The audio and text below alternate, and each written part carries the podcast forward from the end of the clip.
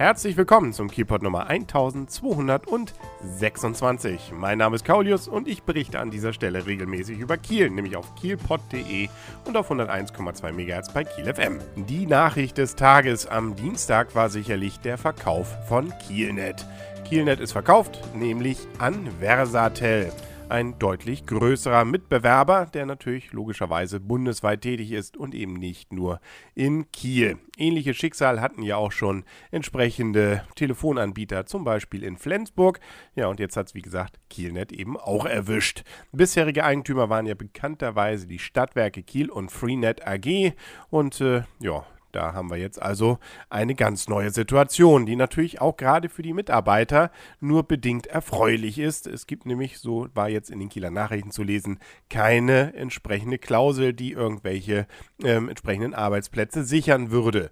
Na, ungefähr 90 Mitarbeiter sind es und äh, die haben natürlich jetzt eben Angst. Nun ist es ja nicht so, dass sie gleich den Laden dicht machen werden, aber sowas wird ja in der Regel leider eben auch gemacht, äh, beziehungsweise Unternehmenssicht natürlich dann verständlicherweise, um Synergieeffekte zu nutzen und Kosten zu sparen, um denn dann auch weiter rentabel zu sein. Für Kiel ist es trotzdem eine sehr, sehr unschöne Nachricht, weil damit natürlich sehr unklar auch ist, wie es mit den ganzen Sponsoring-Sachen von Kielnet weitergeht. Da ist ja nicht nur der Kieler Bootshafensommer von betroffen, sondern genauso das Camp 24-7 oder auch in Teilen die Kieler Woche oder das Stadtwerke Eisfestival.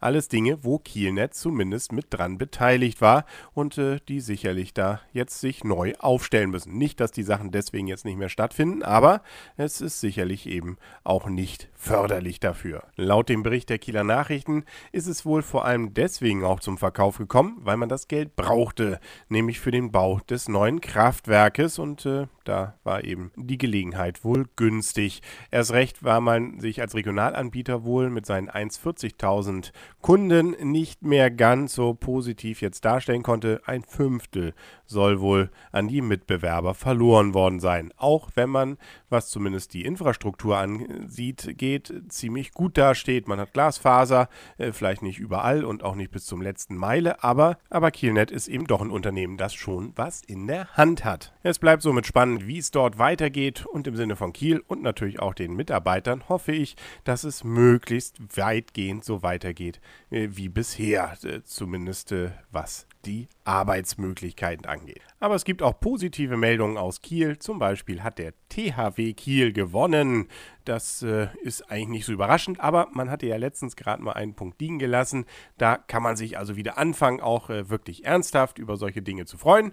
In diesem Fall war es übrigens der SC Magdeburg, der zu Gast in Kiel war. An diesem Dienstag ab 19.30 Uhr war das ganze Spiel entsprechend angesetzt und zur Halbzeit führte Magdeburg sogar mit einem Tor. Wow, Konnte also spannend bleiben und es blieb es auch bis in die Schlussphase. Erst dort hatte dann tatsächlich der THW die Möglichkeiten, sich ein bisschen abzusetzen und am Ende hat man mit 33 zu 30 eben gegen Magdeburg gewonnen. Und damit hat man sich immerhin in der Tabelle jetzt schon auf den dritten Platz hochgearbeitet. Die Rhein-Neckar-Löwen stehen zwar immer noch auf, auf, Platz 1 ohne einen Punktverlust, aber äh, auf dem zweiten Platz die Füchse Berlin, die haben schon zwei Punkte minus, haben aber ein Spiel mehr deswegen stehen sie noch über dem THW.